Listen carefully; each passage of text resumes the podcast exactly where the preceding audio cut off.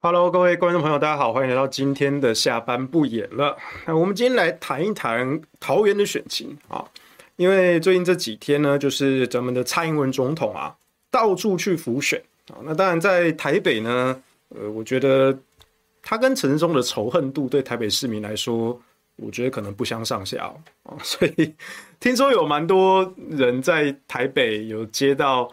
蔡英文帮陈时中录的什么语音拜票之类的电话啊，我不太确定是不是真的，我没有接到啦，我只听听说有这件事情啊。但我觉得这个可能有一点点反效果吧。啊，然后呢，这个前几天蔡英文总统也到桃园去帮郑运鹏站台啊，他们好像是什么呃八德大溪后援会成立大会啊。那包括像是郑文灿啊、蔡英文啊，都有都有到场站台啊。但是就那一天的氛围有一点点怪怪的，就有点怪怪的啊。就是照理来说，都已经选前一个月，而且是那个其实是一个蛮蛮蛮蛮重要的一个场子哦。可是觉得好像有点冷，就他们的动员力度好像不太够。那反过来说，其实最近这几周。张善政这一边，他在桃园各个区的办的一些活动、一些场次，哎，来的人比预期还要多，而且反应是蛮热烈的，就那个互动感觉是蛮好的哦。所以这个在地方上对民进党是一个警讯，因为过去这八年来，郑文灿绑地方绑得非常的紧啊，反正就是大傻逼，这个我们讲过很多次，郑文灿就是大傻逼，就是要要五毛给一块哦。然后原本呢是带着林志坚在跑啊，因为到时候桃园市民就想说，哎，林志坚是隔壁的嘛，好像你隔壁新竹市长跑来我们桃园，对不对？好，那现在郑运鹏那时候就带着这个林志坚小智那边到处跑啊，结果小智被换掉了，换上了郑运鹏。郑运鹏虽然是在地的立委，但是在地人其实不是很喜欢他，因为他根本就不住在他的选区。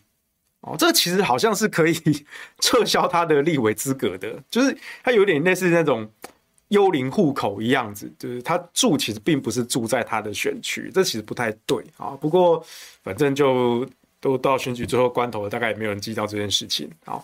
但至少在地人是一个很明确的印象，就是郑运鹏是不跑地方的，所以郑运鹏虽然他做当地的立委，可是根本没有人觉得他是。在地人也没有人觉得他是他这个立委是帮在地发声，所以当他变成桃园市长候选人的时候，郑文灿就必须要花更多的心力去手把手的拉着郑运鹏去跑，尤其他要跟那些庄脚承诺说，过去我郑文灿答应你的啊，这个郑运鹏也会做到。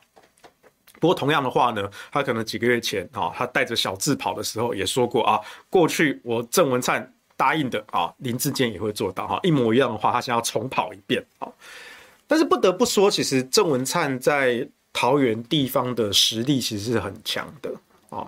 你看这个这几个月以来哈，民进党在新竹、在桃园接连自爆，那接连自爆的情况下，那张善政院长这边的团队呢，其实并。并没有得分啊！你要注意到，他其实并没有得分，所以这几个月的民调，张善政虽然是领先的，但是并没有领先到非常多，就是那个一直焦灼啊！你说说郑运鹏这个人，他也没有什么表现，然后民进党又是这样连环自爆，可是郑运鹏的支持度竟然可以紧咬着张善政不放。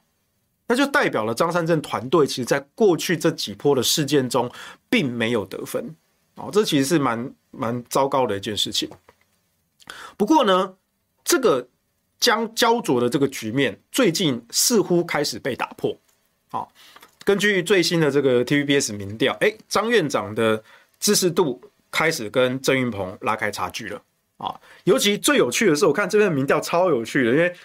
这这两天刚好有朋友在问我这件事情，问我的分析，我就顺便先讲了一遍，然后私下讲，然后今天拿来公开讲，啊，就是在这份民调中的年龄分布里面，有一件很有趣的事情，二十到二十九岁的选民是大幅支持张善政的，好像是三十趴对十八趴，张善政领先，张善政领先郑运鹏十二趴，三十对十八，然后三十到三十九，哎，是郑运鹏领先啊，然后四十岁以上，四十岁到四十九跟五十岁到五十九，又都是张善政领先，尤其是五十岁以上，张善政是过半的支持度。哦，这是压倒性的差距，所以很有趣一个问题就是。郑运鹏的支持度几乎全靠三十到三十九岁的年龄层在撑，其实就是我们这个世代啦。哦，三十到三十九岁基本上就是呃，就是太阳花世代嘛。啊，那我我必须承认，在我们同个年龄层这一辈哈，呃，支持民进党的真的是占多数。哦，不知道为什么，就是感觉有点恨国民党，恨之入骨那种，好像真的是。就是杀你全家那种那种仇恨，我不太能理解这种感觉啊。而且七年级生其实也蛮可怜的，就是我们这一代，就是遇到了一些，比如说那时候我们中学的时候遇到 SARS，然后然后这几年又面临什么低薪啊，或者是什么求职啊，或是租不起房、买不起房啊，什么之类等等等等问题，就好像最不幸的就。从往前看二十年，跟往后看二十年，好像日子过得最惨的就是这个七年级生，就是大概三十到三十九岁这个阶层。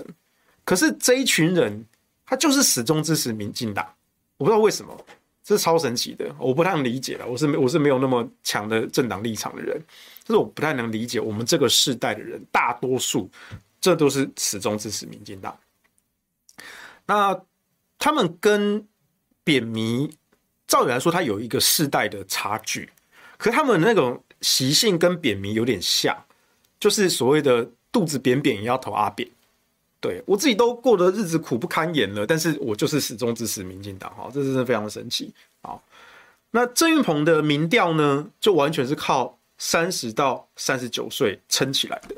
啊，然后呢，就是郑运鹏最近也急着对。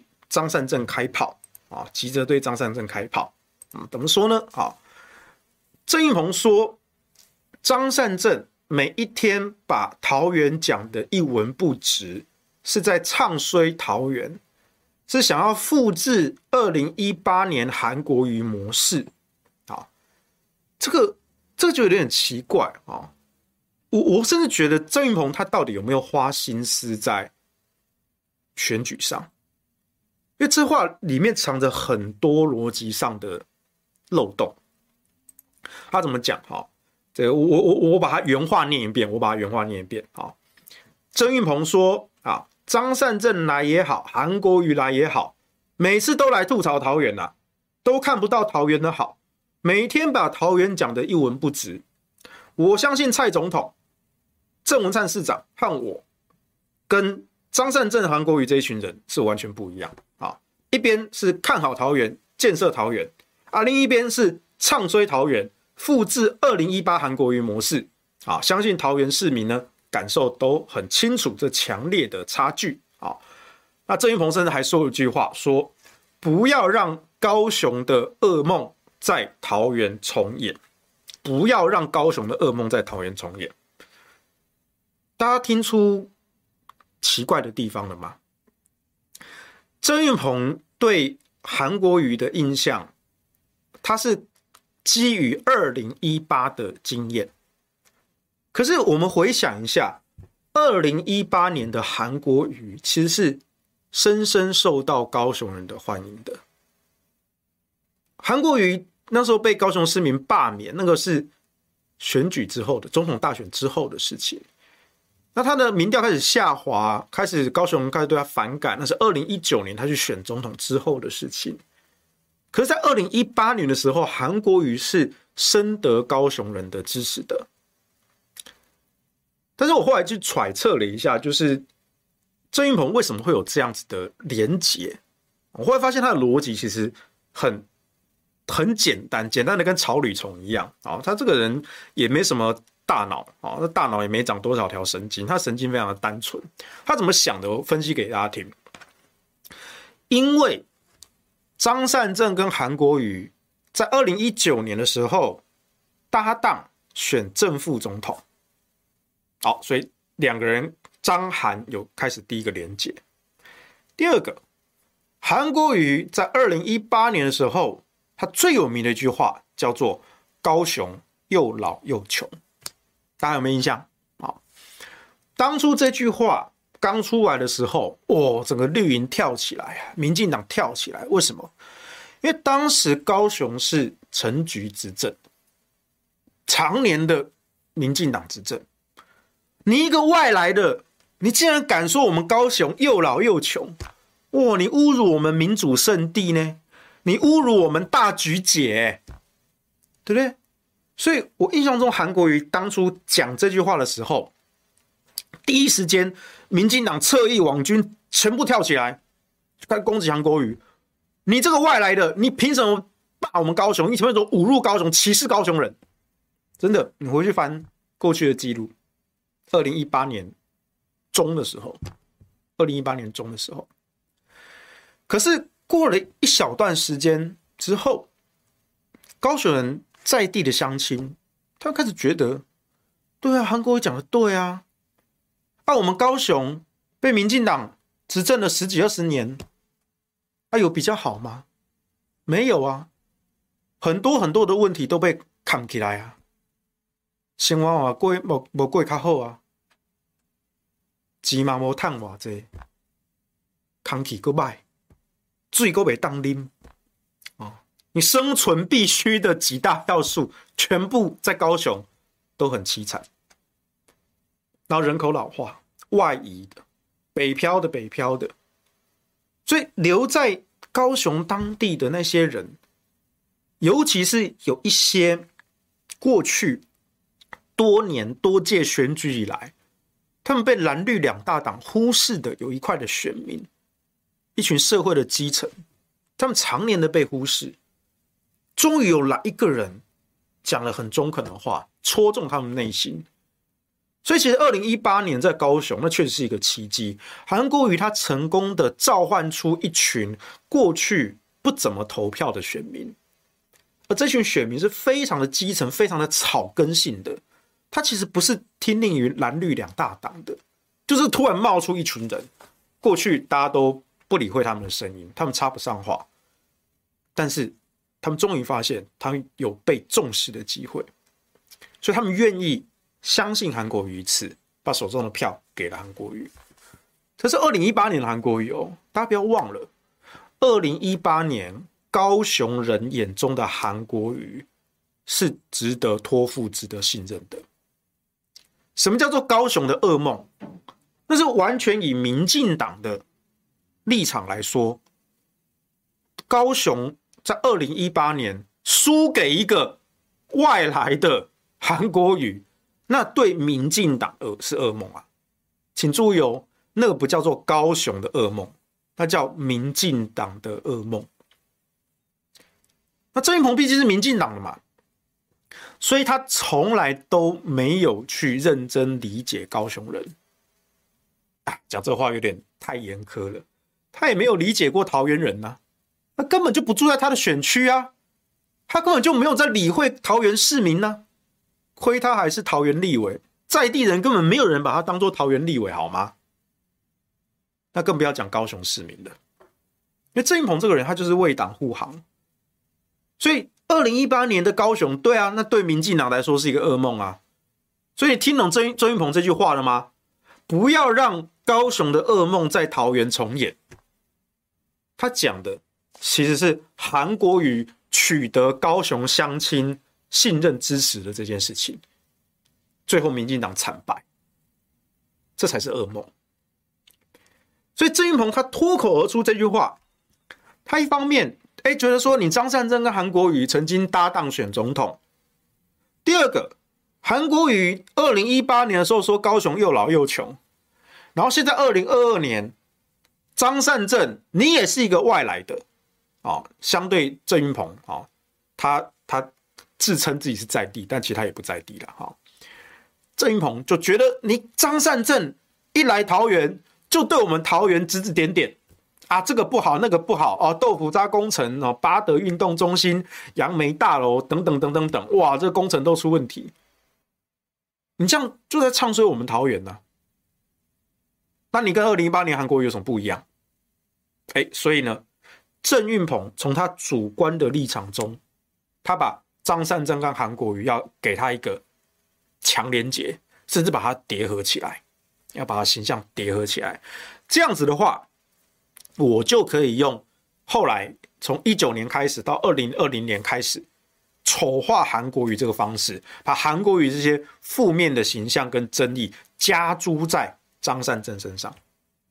这是郑运鹏观点是想要这样做的，但这招没有用啊！为什么？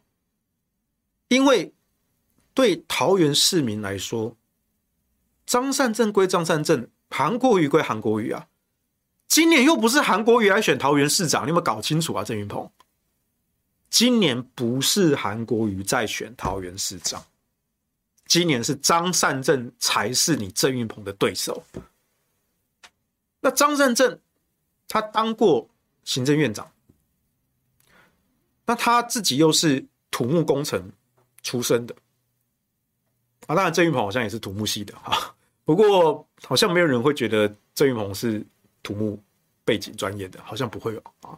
但张善政他就是土木专业背景的啊，他当行政院长啊，他当行政院长哦，也主持过哦一些相关的勘灾啊、安全检测啊、相关的疫情建设等等设施的这些政绩，大家历历在目啊，大家都可以去查。所以张善政跟韩国瑜的形象是很难叠合起来的。你不要以为说哦，好像韩国瑜当时讲高雄又老又穷，哦，这样就是对民进来说就是侮辱高雄人、歧视高雄人。没有，那是你民进党的观点。其实高雄人相亲他发现，对韩国瑜讲的还真没错。我给你民进党执政了十几二十年，你把我们高雄变成这个样子，我不欠你的，高雄人不不欠你啊，真的。只是说过去这么多年，国民党也不重视高雄。所以高雄的乡亲就也没有别的选择啊，我们就是只好投民进党啊，真的啊，我问过历史哥啊，历史哥他他他是高雄人啊，他说高雄一堆都是这样的想法啊，高雄只有绿跟不绿的差别，没有蓝，绿跟非绿没有蓝，哦，这是很很不一样的生态，这跟其他县市是不一样的啊，台南也差不多啊，台南也差不多，所以郑运鹏他，我觉得他最近有点有点有点错乱，你知道？我不知道他是慌了吗？他是看到民调数字慌了吗？可是你可以好好表现啊！没有啊，反正他只是会组一些钢弹模型嘛，然后在文宣上玩一些手脚嘛，没有啦。郑运鹏这个人还有什么招？没有什么招啊！所以我是觉得蛮蛮蛮可惜的啊！我那时候起来蛮担心说，从林志坚被换掉啊，换成郑云鹏上场，我本来想说，因为郑云鹏。就是他跟这些网军集团侧翼其实关系也相当的良好，对，他的他的助理就是韩景嘛，那韩景跟那一票的网军侧翼其实关系都是非常好的啊。韩景本人不是网军，虽然说他自己也常常做一些带风向的一些工作，但他本人不是。不过他本人跟这些都是有联系的啊，所以对郑云鹏来说，我那时候就觉得。换成是郑云鹏来对张善政，他应该会发起很猛一波的攻击。结果呢？哎，可能是好了，真的可能过去我太杞人忧天了。我当时真的有听说，就是绿营已经准备了很多大大小小的手段来对付张三镇啊。那当然，可能也是我们私底下做了一些工作，提前做了预警。所以呢，让他们没有办法出手啊，这也是有可能，我不太确定。总之呢，我所知道的某一些招数，其实原本绿营是预定要打的，后来都没有打出来啊。我不知道是我们的预警奏效了，还是其他的因素，这个我不太清楚啊。但我知道的是，在几个月前，当时我大概知道绿营会出什么招。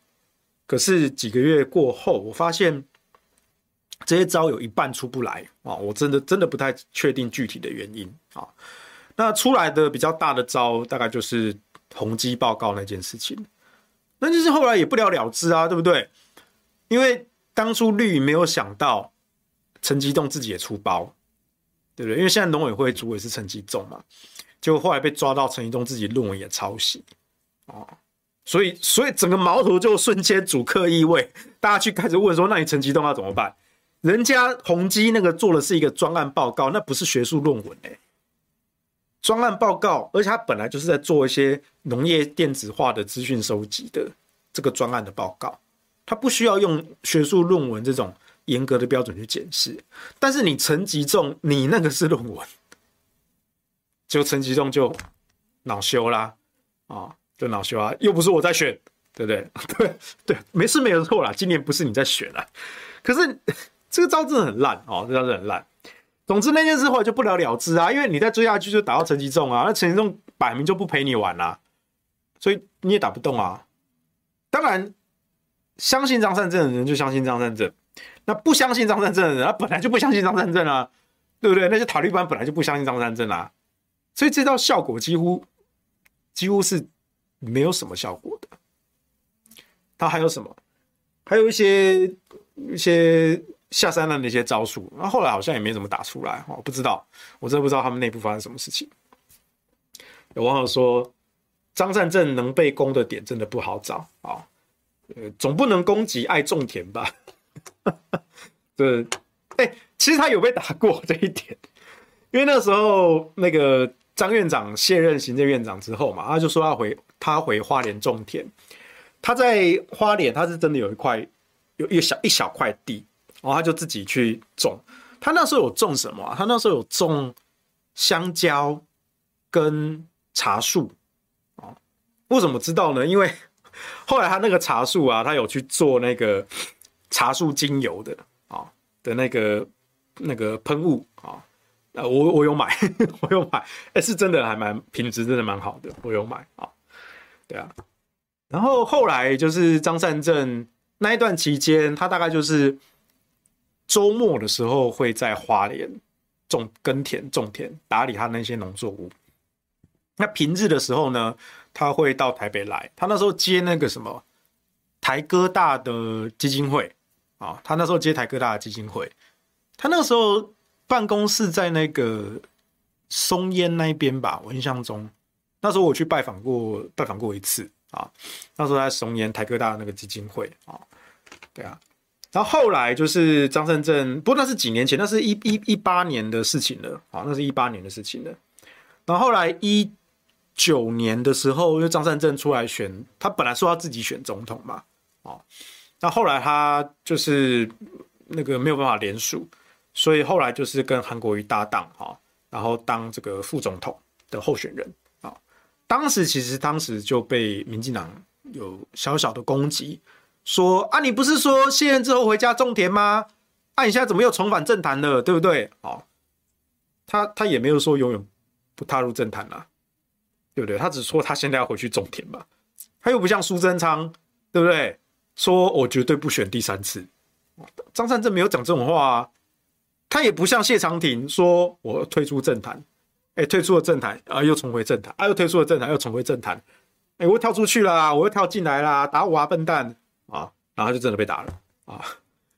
张善政他不像苏贞昌跟谢长廷那个样子吧？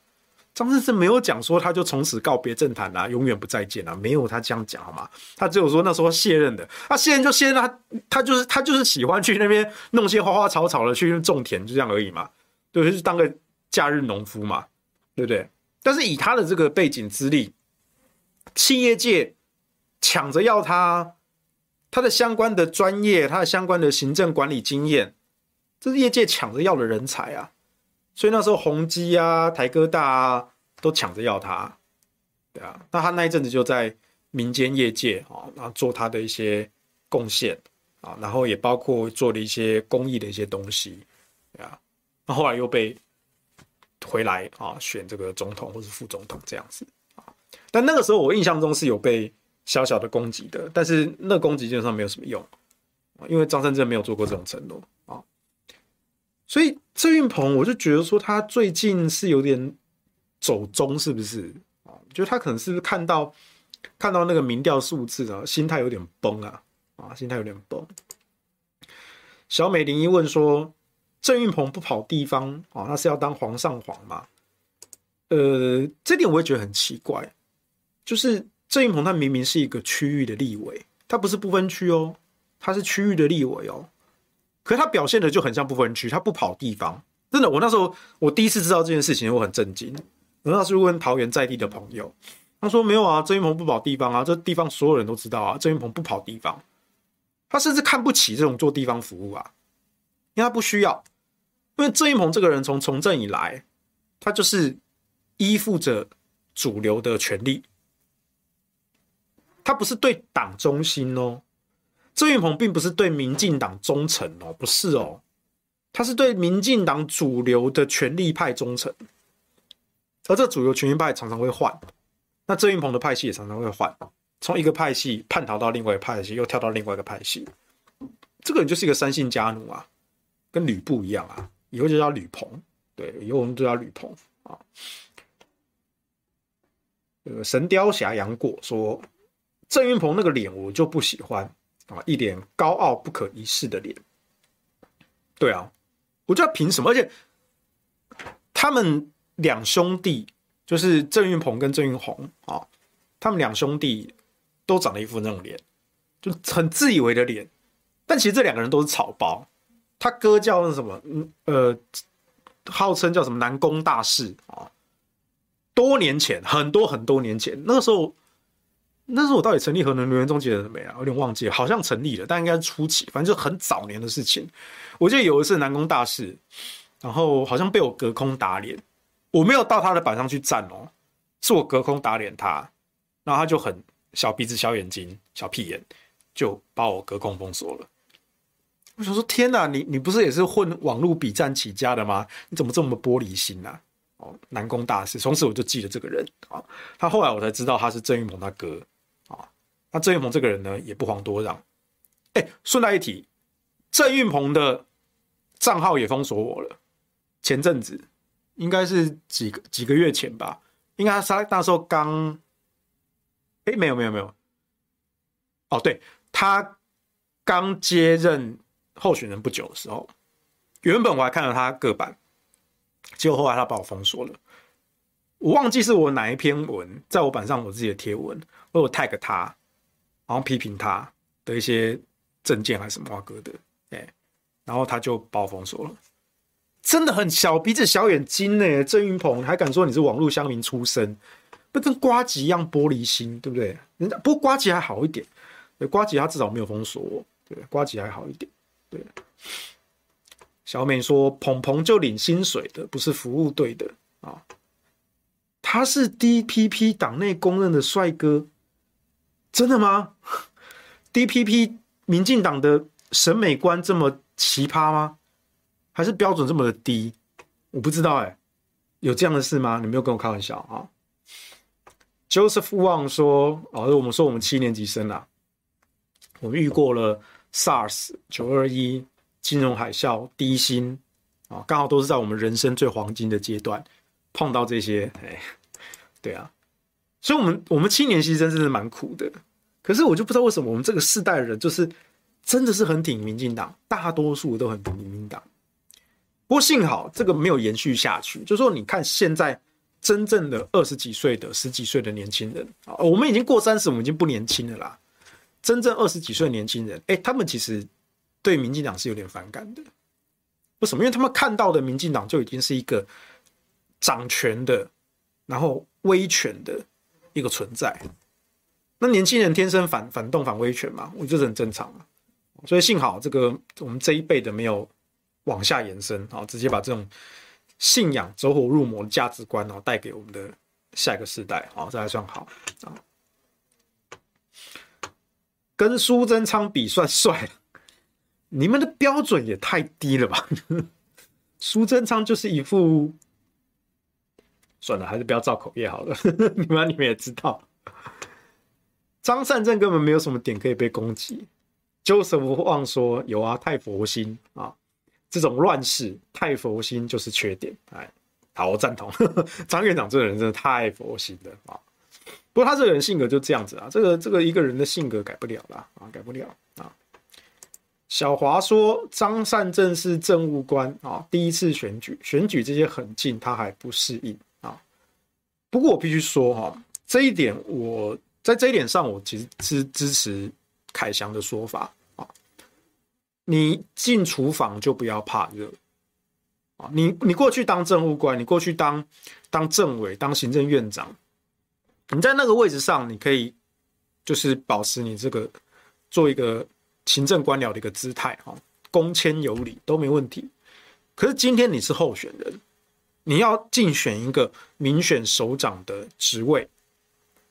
其实我们在看一个人哦，我们看他会不会做事，会不会当官啊？有一些张院长的粉丝会去说。张院长这个人哦，他他就就是只会做事，不会选举啊。嗯，我不会像凯翔批评的这么凶猛啦，因为毕竟我跟张三张院长交情蛮不错的。但是我承认凯翔讲的基本是对的，就是因为我们这几年在公共的这种场域看多了，其实我们看一个一个人。尤其是一个公众人物啊，公众人物是涵盖政治人物的啊，这更广一点。我们在看一个政治人物或干一个公众人物，其实所谓做事的能力，也包括了在媒体上，你碰到公关的危机，你该怎么处理？真的，这对我们来说也是做事能力的一环。你不能跟我说哦，这个人就只会做事哦，不会那些选举的语言。我们不是要你去学那些政客讲那些很华丽的辞藻，不是的。我们也不希望你这样做。可是，当你面临对手的攻击、对手的抹黑的时候，你必须要展现你的实力。又或者是你今天要竞选一个民选首长的职位。你要向选民，你要向市民去证明你真的有这个能力，你经得起考验，你的优点是什么？你的人格魅力在哪里？这都包含在我们看一个人会不会做事。所以对我们来说，不存在那种哦，他只会当官啊，只会做事啊，不会选举。No no，选举就是考验你综合能力最好的时刻。也是最严苛的考验。你在台湾选举，对不对？有人说，有人开玩笑说，如果你不知道你的祖宗祖宗十八代是谁，或者说你不知道你以前做过多少坏事，你只要去选举就知道了啊！对手会把你的底全部都扒出来，连你自己都不知道，对啊。但是你进厨房就不要怕热啊！你进厨房就不要怕热！我我我之前听凯翔那一集直播啊，他有一段其实。蛮说服我的，就是他举了台南跟高雄当例子。他说，就是你看台南谢龙介跟高雄柯志恩，你明知道他们不会赢哦，他们落后三十趴、四十趴的差距，不知道为什么，就台南人跟高雄人真的非常奇怪，对不对？明明黄伟哲跟陈其迈其实干的也不是很好，台南高雄也常常出包，可是台南高人、高雄人就是会投给他们，不知道为什么哦。但我们不细究。总之，现实结果就是谢龙介跟柯志恩他们落后就三十八、四十八，就是不可能赢呐、啊，就不可能赢。可是他们在这个选举的过程中，不断的努力、进步、表现，所以他们有他们的声量，他们还是要面对他们的支持者，然后他们日以继夜、燃烧生命的在努力。那你看看谢龙介，你看看柯志恩。那你再回来看桃园，你就觉得张善政或者我啦，我我自己比较温和一点，我会说张善政团队整个团队，你们在干什么？在民进党接连失分、接连自爆的时候，你们竟然让郑运鹏可以光靠着跑行程就紧咬着张善政的支持度？那请问贵团队你们在干什么？那当然，我们不细究这件事情啊，啊，我只是说凯翔这段话，我觉得有有说服到我了，哈。当然，我不会批评的太凶了，啊。不过我刚刚也说了，就是在最后这个关头呢，哎，我们看 TVBS 民调，好像出现一些转机，就是张善政领先的幅度，哎，终于突破僵局，稍微拉开了。那我不知道是郑运鹏在地方上做了什么不好的事情啊，导致一些反效果，我不太确定啊，还是张善政。最近这两三个星期啊，在地方上，哎，终于开窍了啊，有一些 people 啊，我不是很清楚啊。总之，我们从 TVBS 民调数据看出来，哎，确实张善政的领先的幅度是开始拉开了，但没有到温屌哦。哦，你不要那些团那些团队，你们不要以为说哦，张善政稳赢了哦，因为之前张善政那时候刚开始参选的时候就领先嘛，因为那时候林志坚自爆嘛。然后我记得那个上报的杨毅哥就写一篇。那个内幕的独家报道，就说原本那时候张善政跟林志坚在选的时候，因为你那时候林志坚的民调还是蛮高的，他还没有那时候还没报，林志坚民调蛮高，张善政是落后的，所以当时是地方啊相当不看好张善政，都不理不根本就不理张善政。后来林志坚自爆，换上郑运鹏，那郑运鹏的底子本来就比较弱，加上民进党自爆受了伤在先。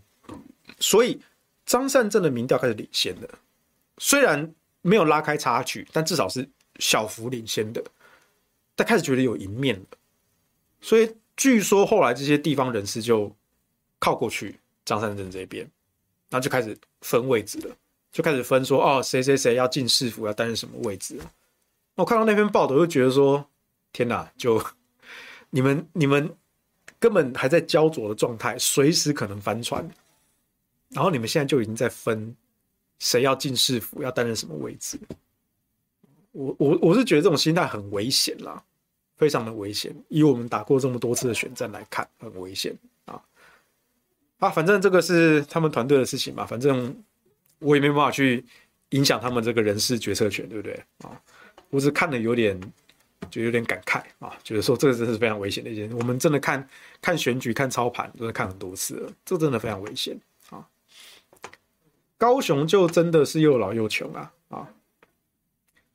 难怪南部都有什么加水站哦，这件事情我真的是我小时候很不能理解这件事情。呃，我是台北出生，但是我出生不久之后呢，我就在宜兰跟我爷爷奶奶一起住，所以我是在宜兰长大的。那你知道我们宜兰嘛，就是好山好水嘛，哦，所以呢，我们这个水质、空气都非常的清新，然后。我婶婶是高雄人，我婶婶是高雄人啊。那我就从他口中就听说，我、哦、高雄那个那个水啊，或是空气啊，那个品质都很糟糕啊，什么之类的。就我没有办法想象，小时候我是没有办法想象这件事情啊。一直到了近几年吧，就前几年那时候我们在推公投嘛，以核养绿，二零一八年那个时候，然后那时候我就真的。下高雄哦，亲自去看，我就看到那个雾蒙蒙的一块，我才发现哦，原来高雄的空气是真的如此的糟糕。对啊，那水水的部分我比较没感觉，因为那时候我们都在外面吃饭啊，我没有真正开家里的水龙头什么的，这个我就就比较不清楚。但至少空气我是很明显的感觉，跟宜兰或者是跟台北是不一样的。对啊，高雄睡一睡还可能会起爆。Dennis 旺，Dennis 旺说的哈，政府说代位球场等于不负责，哎，代位球场那件事也是个悲剧啊啊！就陈局是否玩弄法律啊，牺牲了这些受害者的这个权利。小美说中部也是加水站啊，这些硬水质，我不知道，我因为因为我虽然是后来我小学毕业之后搬到台中跟我妈住，不过。哦，我们家是有那个装那个滤水器啦。哦，我我们是没有到外面装那个加水站去加水，我们倒是没有这样装过。那我记得我们家有装那个滤水器，硬水质还好啦。我觉得如果你有出过国，因为我那时候去去英国伦敦，哦，伦敦那个水真的是硬水，超级硬，硬到什么程度？我我不觉得台中的水硬到哪里去，因为你只要看过伦敦的你就知道。我入住的那个宿舍是全新的，第一年刚启用的宿舍，所以它那个那个洗手台啊、琉璃台啊，全部都是全新的哦。那你知道，就是你你开始开水了之后，那上面会有一些水渍嘛？啊，伦敦的水是硬到，你只要那个水没有擦干，你让它自然干，它马上就会有一圈白白的，就是那个钙镁的那个结晶。你只要水让它自然的风干，它就会有一圈的那个水渍，那个水渍是钙是白色的，是那钙镁的那个结晶，超级硬。我那时候有点吓到，天呐，伦敦人是喝这种水，很不习惯，非常的不习惯。因为在台湾，你就算在台中，就算在中南部，我相信水应该也没有硬成这个样子吧？对啊，净水器只有北部三分之一的使用期间，对啊，因为那个滤芯消耗得非常快啊，那个滤芯消耗很快。小华说，高雄市长只服务高雄市民。如果当上总统，可以服务全台湾人，包括高雄。不懂为什么韩选总统那么令人无法原谅。这个我必须说哦，因为我我我当时其实也是我支持韩国瑜当市长，但是我当时不支持韩国瑜去选总统的原因是，因为其实对高雄人来说，你不一定是非得你韩国瑜当总统不可啊，你韩国瑜可以在高雄好好当市长。那中央国民党可以派另外的人，不管是郭台铭，不管是朱立伦还是谁，那到时候政党轮替重重返执政，那国民党就可以提拨资源给高雄市啊，就这是取代性的问题。韩国瑜并没有那个不可取代性，非得要去选总统不可，没有这回事。除了那些当时在拱他的那些韩粉以外。单就高雄人的考量来说，谁说一定要韩国瑜不可？韩国瑜就不能先在高雄好好的把我们过去十几二十年民进党没有做好的地方，我们已经忍很久，终于来一个人可以解决问题的时候，然后你做几个月就跑了？那你跟我说，为了要解决高雄的问题，我必须要去当总统？高雄人没办法接受这种说法，哦，高雄人没办法接受这种说法啊。不过这是当时的事情啊，在在细究这个也没什么意义啊。Dennis Two 说，这次选举是一场正直对奸诈、知识对弱智、专业对浮夸与善良对邪恶的战斗啊！投票给谁，代表民众的价值观与要选择什么样的未来啊？哎，我是觉得郑运鹏这个人是确实有点干跳啊。他就是那种小聪明、小聪明的，可是这个人哦，你跟他多讲两句话，你就发现这个人是一个草包，因为他永远都是只会向权力靠拢，他就是个狗腿仔，他是一个是非这个狗腿仔，三姓家奴啊，所以他本身不具备什么专业。我我就问嘛，你回想一下，郑云鹏当了两届立委，他在立法院有什么令人印象深刻的贡献吗？他有提出什么法案吗？他有推动什么政策吗？他有揭发什么弊案吗？都没有啊！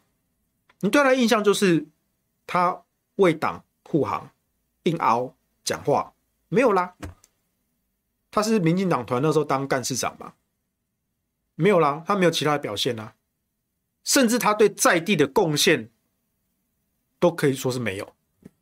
所以桃园在地的市民根本不挺他，但是可能就是国民党也没有派好的人选，所以最后他还是可以赢得立委，对啊，就是一个悲哀。嗯，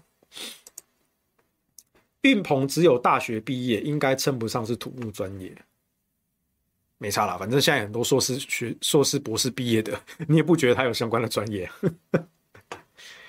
肉桂卷说：“去看看高雄年轻人谁有存款啊？几乎月都月光族。哎，这个很有趣，就是南南部的起薪当然比较低啊，这我当然知道。可是南部的消费，照理来说，应该比台北也低蛮多的啊。就我就我一八年那个时候跑台南、跑高雄，跑了好几趟。说真的，南部的消费，因为毕竟我们住台北啦，哦，台北是物价。”最高的地方啊，台北跟新竹啊，所以对我们来说，我们觉得中南部真的是很多东西就小个短话啊，真的很便宜。就是你想要过很高贵的生活，那可能有点困难啦。可是你如果你只是要就是基本的这些日用啊，或者是饮食啊，吃吃喝喝的啊，其实南部是呃，先撇开空气跟水这件事情，单就消费跟吃喝，过一个很日常的这种生活，其实南部的消费这个 CP 值其实还不错啊，啊是还不错的。所以就算你薪水比较低，照理来说你未必不能存钱，但是我不知道为什么就是。就年轻人在高雄、在台南就没有办法啊，就我不知道啦，因为我不是在地人，我真的不知道。这个苏庆说：“我高雄人真的又老又穷。”哎，我诚心希望柯志恩能够翻转高雄啦，但是民调真的就差距是真的很大。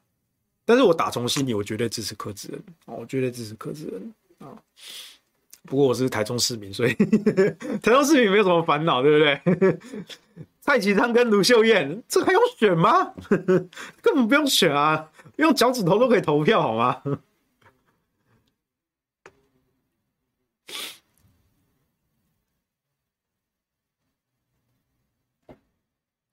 这个 Friends。Franklin's Town 啊，您好，巴黎欢迎你啊！你是住巴黎的吗？我是之前去伦敦留学啊，我没有去过巴黎，我还我还没有踏上欧陆的土地过。杨过说，我遇过有人说张善政种田出来选桃园，贪恋权力啊。对啊，那时候刚开始的时候有，不止啦，其实二零一九年那时候有。也有，就是他那时候出来选总统，或是跟韩国瑜大副总的时候，那时候就已经有小小这样的声音。不过这一题基本上打不太下去，这一题打不太下去。对啊，这个 Aztecs Meet BBS 啊，王世修，人家游议员哦，应该讲淑慧姐啊，啊，都找到自己的爱情了。你啥时候能放弃对黑长直的幻想，面对现实呢？黑长直很好啊。黑长直就是王道啊，这是对美的一种坚持啊。王谦说：“世修堪称台湾理性的守护者。”哎，谢谢谢谢。啊，刚才这位 MIT BBS 啊，人家郑云鹏就算走中，照样是五五坡，人家不跑地方，照样可以连任拿。是啊是啊，所以我刚刚说了，就是这国民党在桃园这个选区也没有提出。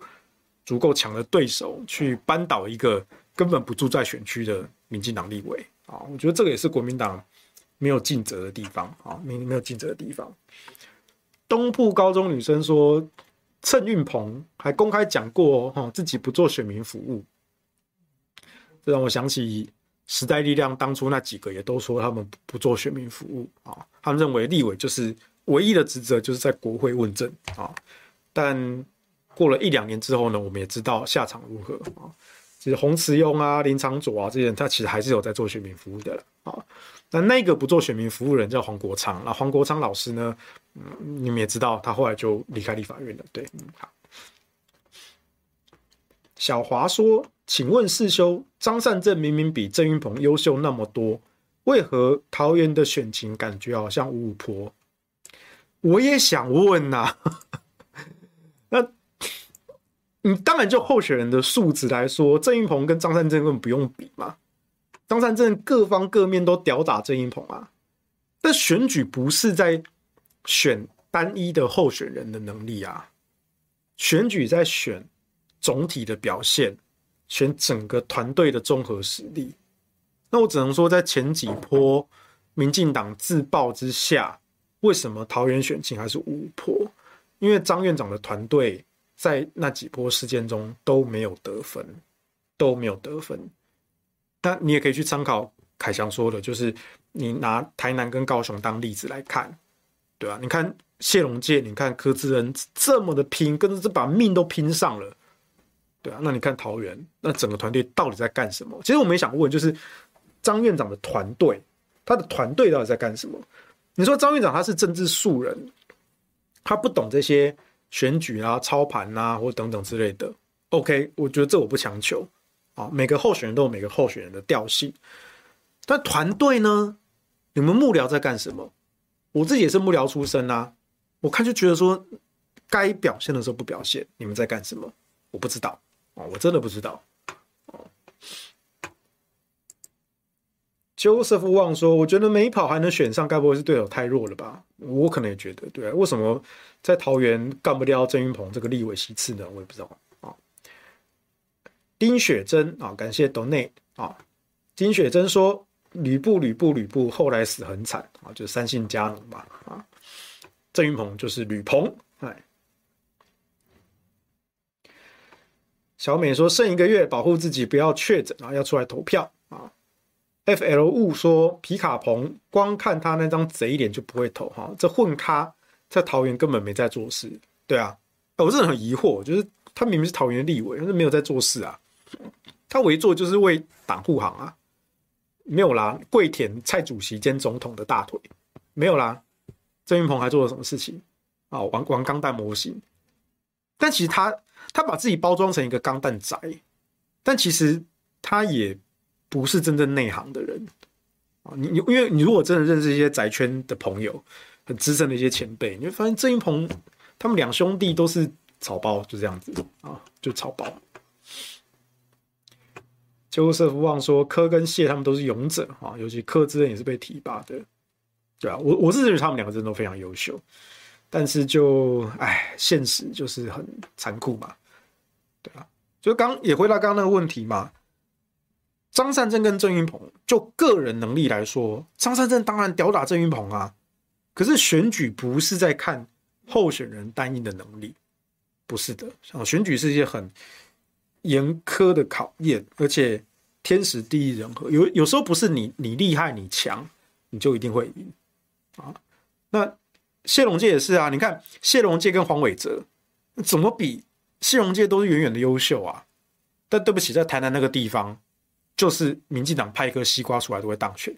今天就算不是黄伟哲派什么陈亭妃呀，还是谁谁谁，一样是民进党执政。我就真的不知道，那就是台南市民的选择，我也没有办法。高雄市民也是啊，柯志恩远远优于陈其迈，可是高雄市民对国民党可能还不谅解。或者说，本来刚刚就说了，高雄本来就只有绿跟非绿的差别，高雄没有蓝这件事情。那柯志恩他再怎么厉害，他可能没有办法做到像二零一八年的韩国一样，再一次的掀起高雄的旋风。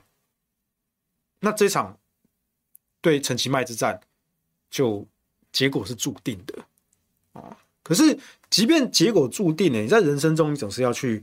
过程中，你还是要去拼尽全力去努力这件事情，所以我还是非常非常的呃感佩柯志恩跟谢龙介他们在台南、在高雄这样子拼搏，我是非常非常佩服他们。像我就做不来，所以我绝对不要去选举。我像我就做不来这件事情，太累了。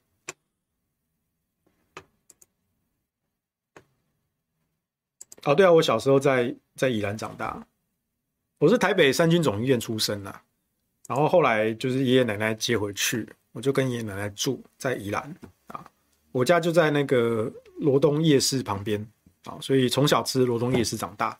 哎，我那时候小学毕业搬到台中，第一个感想就是啊，台中的夜市怎么那么难吃？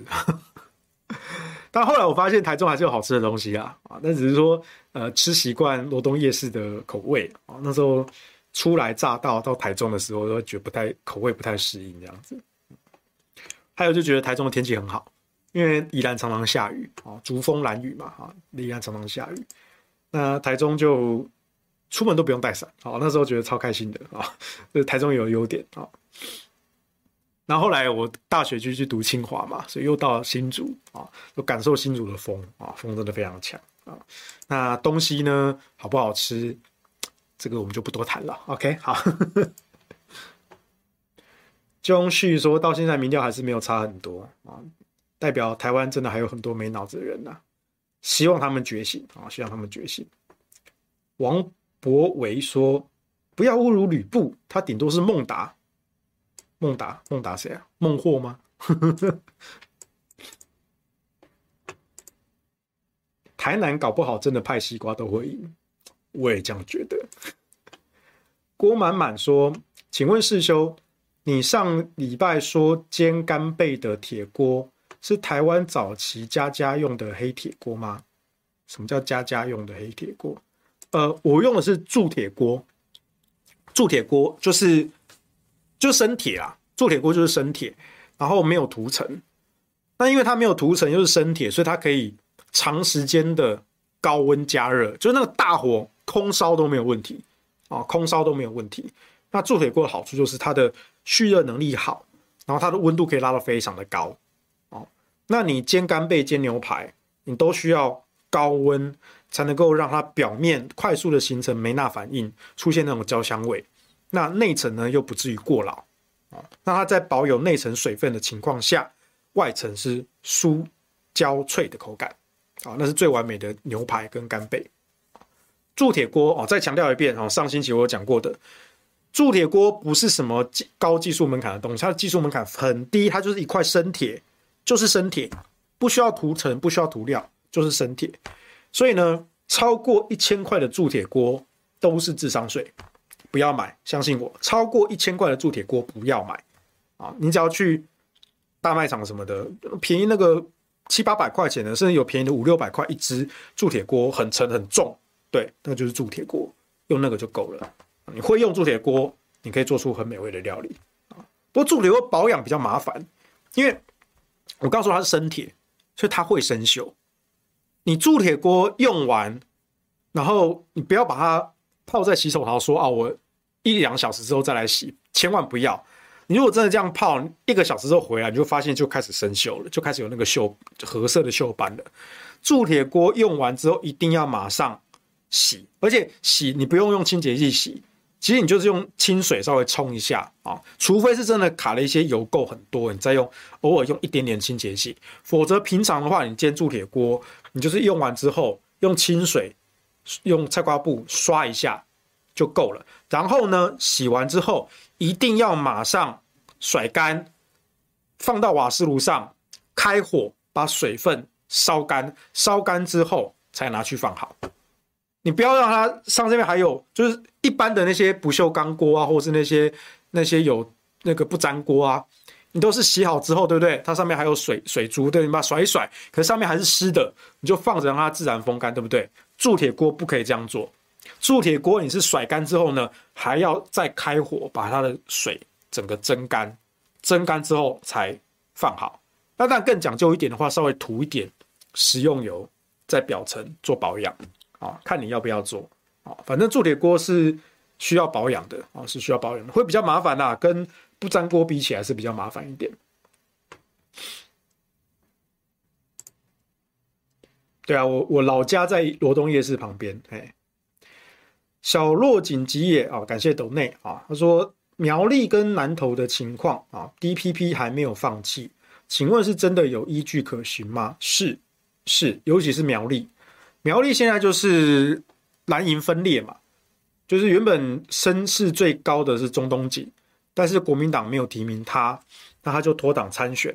那国民党提名的谢福弘呢，呃，就就真的太弱了，没有办法，就真的太弱了。所以在这样子蓝营分裂的情况下，民进党提的徐定祯是有希望胜选的，坐收渔翁之利。那徐定祯他本身是。头份人吧，在地也是在地出身哈，头份人当过头份镇长吧，啊，那这次就加入民进党啊，投靠英系哦，投靠蔡英文啊，所以大家要注意啊，如果徐定真真的赢了，哇，那英系就可以唱秋了，英系会唱秋啊。我之前写过一篇文章，我呼吁过哈，其实从二零二二这一局，甚至二零二二后到二零二四。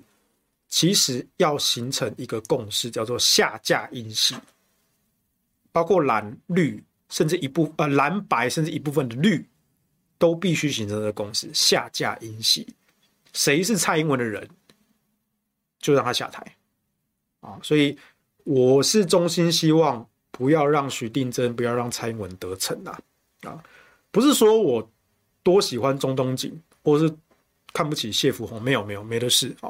我就事论事啊，从那个民调数据来看，现在就是中东锦微幅领先徐定珍，但是咬得很紧，咬得很紧。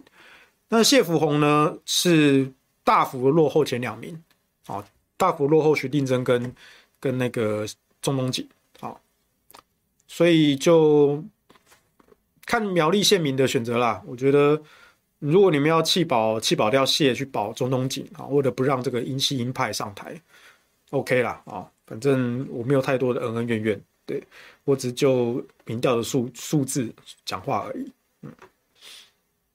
哦，孟达背叛的次数比吕布还要多啊！哦，这我倒不记得哦，我改天再回去翻一下《三国志》这样子。台南预测选票，黄伟哲六十，谢龙介三十五，其他五，两成五的差距吗？我觉得输三成以内都算好，高雄也是输三成以内，其实都算很好了啊。南投神力女超人许淑华。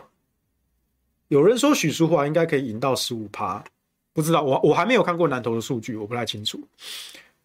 分析一下嘉义的王玉明吧，嘉义我也还没看数据，好，我改天看啊，因为刚好那个玉明姐在中广的时段跟我劝举，然后她现在因为选前一个月嘛，啊，所以她原本我跟她劝举那个时段呢，现在我要帮她代班，好，所以现在每周一跟周四，哦，就是我在中广会主持两次啊，有没有玉明姐那个时段啊？我到时候再看一下嘉义的，我不太确定玉明姐选的怎么样啊。孟达背叛过刘璋、关羽、刘封、曹芳，最后被诸葛亮跟司马懿给宰了。哦，好，我去看一下《三国志》啊。苗栗是蓝营票仓，对，但是今年因为蓝营分裂，所以蛮危险的啊。苗栗七十年的蓝天哦，会不会变绿地呢？会不会让蔡英文英系鹰派得逞呢？就看苗栗县民的选择啦，不知道啦啊。王博维说，民进党在苗栗若胜，苗栗的财政会更雪上加霜。对，你就知道民进党多爱大傻逼啊，当然了，过去那个民进党都骂说，这个这个国民党在苗栗啊，不管是徐耀昌还是刘政鸿啊，也都是大傻逼啊什么的。哦，讲的好像你们民进党花的不凶一样啊。如果这一届让徐定珍更上，他他为了求表现，哇，那更可怕。哦，那苗栗的财政应该会整个垮掉啊，所以就苗栗县民你们自己选吧，我们就自己选吧。好了，时间差不多啊，那中间也解答了各位的问题，包括铸铁锅该怎么用哈，希望有帮上各位的忙。好了，那我们下次我再去看看那个南投跟那个嘉义的情况啊，我之前没有看这两个县市的民调，好，我下次去看一看，我们下次来分析。好，以上今天下班不演了，拜拜。